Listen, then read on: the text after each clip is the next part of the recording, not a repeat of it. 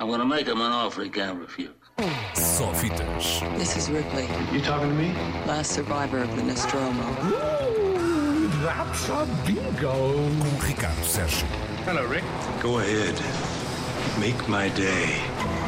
Boa tarde, é uma semana crítica esta em que nos encontramos. Pode vir aí uma greve monumental em Hollywood, promovida por uma das maiores centrais sindicais da indústria do cinema, a IATSE, a Aliança Internacional dos Trabalhadores de Palco, a União dos Sindicatos que representam os trabalhadores das áreas técnicas de Hollywood, ou seja, os sindicatos dos operadores de câmara, dos técnicos de iluminação, dos engenheiros de som, dos costureiros, dos diretores de fotografia, dos editores, enfim, todos eles lutam por melhores ordenados, claro, mas também por melhores condições de trabalho, incluindo horários decentes, com horas de almoço e descanso ao fim de semana, por exemplo.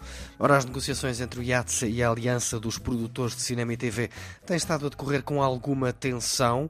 A IATSE diz que os estúdios continuam intransigentes e os associados desta Aliança Internacional de Trabalhadores já votaram a favor de uma greve caso as suas reivindicações não sejam mesmo aceites. No caso dessa greve avançar, poderá ser um duro golpe neste regresso pós-pandemia. Seria, aliás, uma muito má notícia para uma indústria que já levou uma grande machadada durante o último ano e meio, em que dezenas, dezenas de produções tiveram que parar. Muitas foram adiadas, outras foram canceladas, muita gente ficou sem trabalho, sobretudo lá está, gente dos bastidores, das áreas mais técnicas, menos mediáticas.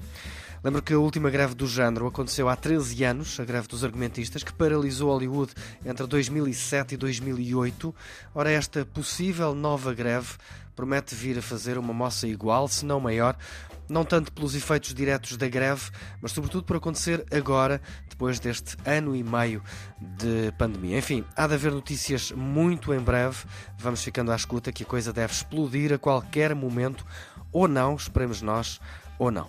Semana complicada em Hollywood, semana calma nos cinemas portugueses, com apenas três filmes em estreia nesta quinta-feira: o filme de animação Ron's Gone Wrong, o muito esperado Venom Let There Be Carnage, sequela do Venom de 2018, com Tom Hardy no papel do anti-herói, e agora com Woody Harrelson como o vilão da história, o Carnage do título. E finalmente, o português Sombra, filme de Bruno Gascon, sobre uma mãe que, 15 anos depois do desaparecimento do filho, continua a fazer tudo para o encontrar contra tudo e contra todos aqueles que lhe dizem que já não vale a pena.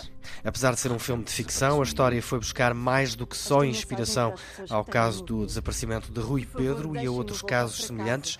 E apesar de ser apenas o segundo filme de Bruno Gascon, conta com um elenco digno de respeito, com Ana Moreira, Miguel Borges e Vitor Norte nos principais papéis, a quem se juntam Joana Ribeiro, Ana Cristina Oliveira, João Cabral, Ana Bustorff e até Sara Sampaio, entre muitos outros. Eu sei, eu tenho a certeza que foi ele.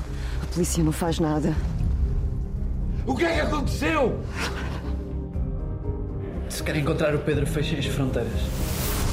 Chama-se Sombra, o filme de Bruno Gascon sobre o desaparecimento de um jovem e da imparável busca da sua mãe, estreia hoje com o apoio da Antena 3. Eu sei que ele ainda está vivo.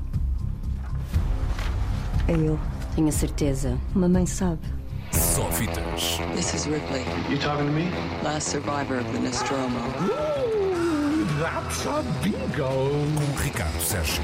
Hello, Rick. Go ahead. Make my day.